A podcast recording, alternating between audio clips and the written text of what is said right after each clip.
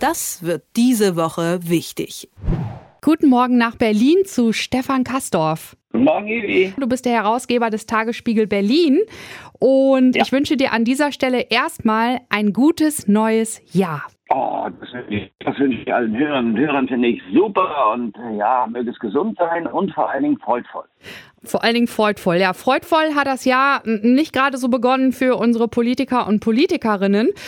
Äh, gestern ist die erste Ministerpräsidentenkonferenz gewesen und da wurden härtere Maßnahmen beschlossen. Also bis mindestens Ende Januar äh, gibt es einen verschärften Corona-Shutdown. Und genau darüber sprechen wir jetzt.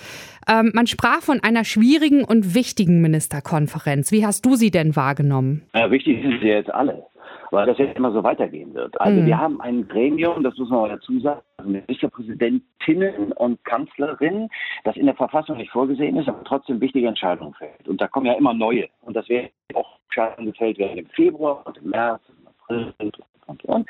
Dazu kommen wir vielleicht noch. Also insofern ist das jetzt alles immer wichtig, weil die dann was beschließen und eigentlich müsste das ins Parlament, aber es sind ja immer Verschärfungen, ja. bei denen wir davon ausgehen können, dass sie auch wirklich kommen. Ja. Und deswegen, ja, habe ich auch schon in der Nacht noch die ganze Zeit mitgefiebert. Das muss ich schon sagen. Also ich habe mir alles genau angeguckt und habe gesagt, mhm. hu, hu, hu, Mal sehen, was daraus jetzt noch wird. Ja, die Zahlen sprechen ja auch für sich. Ne? Über 300.000 aktive Corona-Fälle haben wir derzeit in Deutschland.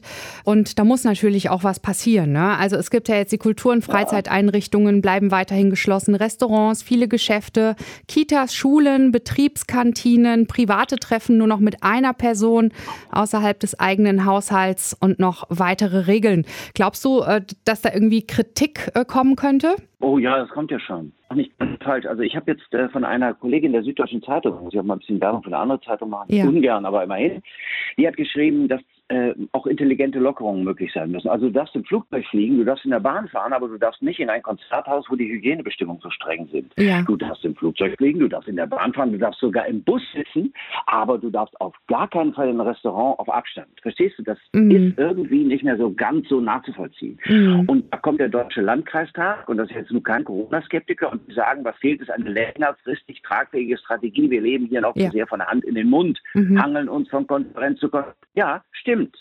Also, ein Punkt ist die Einschränkung der Bewegungsfreiheit. Klingt so ein bisschen technisch, aber es ist so. Innerhalb eines Radius von 15 Kilometern kannst du deine Nachbarn besuchen. Wenn der nächste Wald, in dem ich allein spazieren gehen will, 16 Kilometer entfernt ist, darf ich da nicht hin, weil es einen ja. 15 Kilometer Radius gibt. Das ist ja nicht praktikabel. Das heißt, noch nicht mal ich sage das, sondern das sagen Rechtsexperten, das ist nicht verfassungsfest, das ist nicht mhm. gerichtsfest. Da kommt ein Richter und sagt, nee, pass mal auf, Leute, so geht das ja nicht. Du willst das ja nicht, jetzt nicht wirklich abmessen. Ja. So, das ist das eine also die Einschränkung der Bewegungsfreiheit. Außerdem gibt es keine gesetzliche Verankerung dafür. Ja.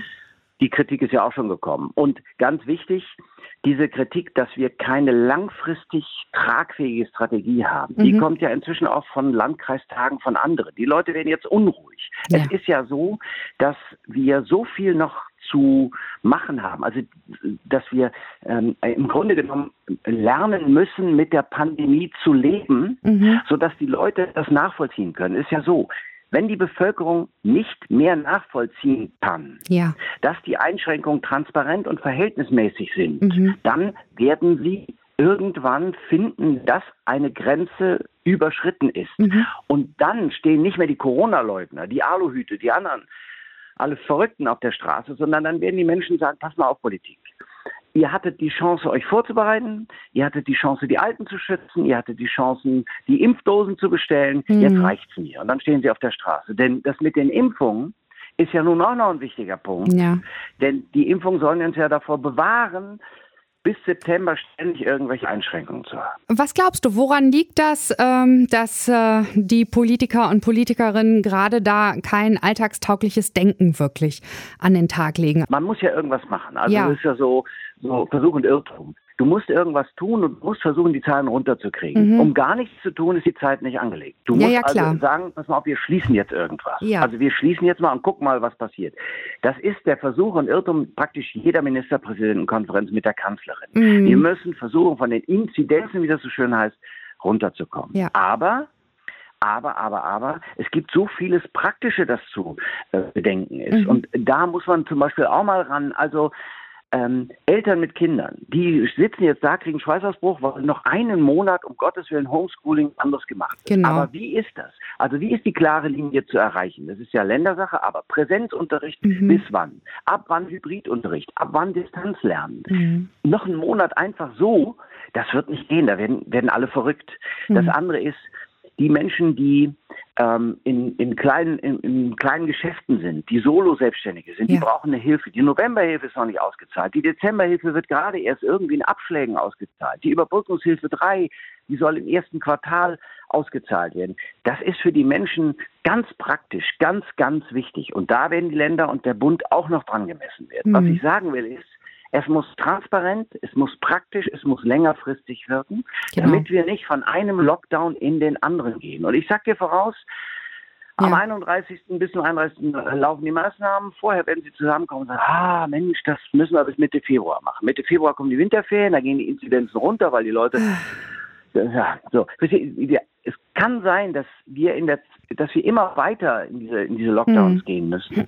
Es sei denn, und jetzt kommt's, wir schaffen uns genügend Impfdosen an und es wird schneller als bisher geimpft. Wir haben 317.000 Impfungen erst. Hey, in Amerika haben sie, was, vier Millionen. Mhm. In, in Großbritannien Kleinbritannien haben sie ja. 1,3 oder 1,8 Millionen Menschen schon geimpft. In Israel impfen sie die ganze Zeit. Ich kann nicht verstehen, dass es bei uns nicht läuft. Hm, sag doch mal in drei Sätzen, woran kann es denn liegen, dass es bei uns nicht läuft? Naja, also wir haben, das wird noch aufzuklären sein. Mhm. Wir haben offensichtlich das Einkaufen äh, des Impfstoffs an die Europäische Union abgegeben. Ja. Und da kann man jetzt böse sein und sagen, na ja, da gibt es eine Kommissionspräsidentin, die schon als Verteidigungsministerin nicht geschafft hat, dass Flugzeuge fliegen, Schiffe fahren, Panzer schießen, Gewehre schießen, wir genügend Munition haben. Das ist eine Organisationsfrage. Mhm. So, und jetzt haben wir offensichtlich nicht ausreichend Impfdosen bestellt. Jetzt müssen wir nachbestellen, muss nachproduziert werden.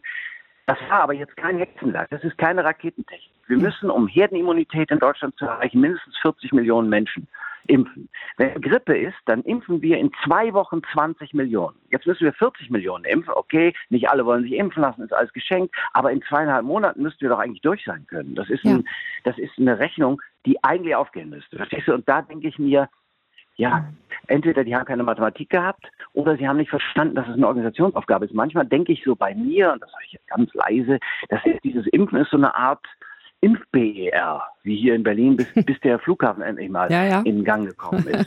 so kann es aber nicht weitergehen. Natürlich, also ich meine, äh, das ist halt einfach jetzt in der Corona-Pandemie ein sehr, sehr ernstes Thema. Viel ernster als ein Flughafen, ja. der nicht fertig wird, ne? sondern es geht ja um die Gesundheit aller Bürger. Gut, man möchte den Politiker und Politikerinnen ja nicht unterstellen, dass sie nicht äh, im best, besten Gewissens handeln, aber da muss auf jeden Fall noch einiges passieren, ne? was die Impfungen angeht. Sehr viel schneller, zacki zacki.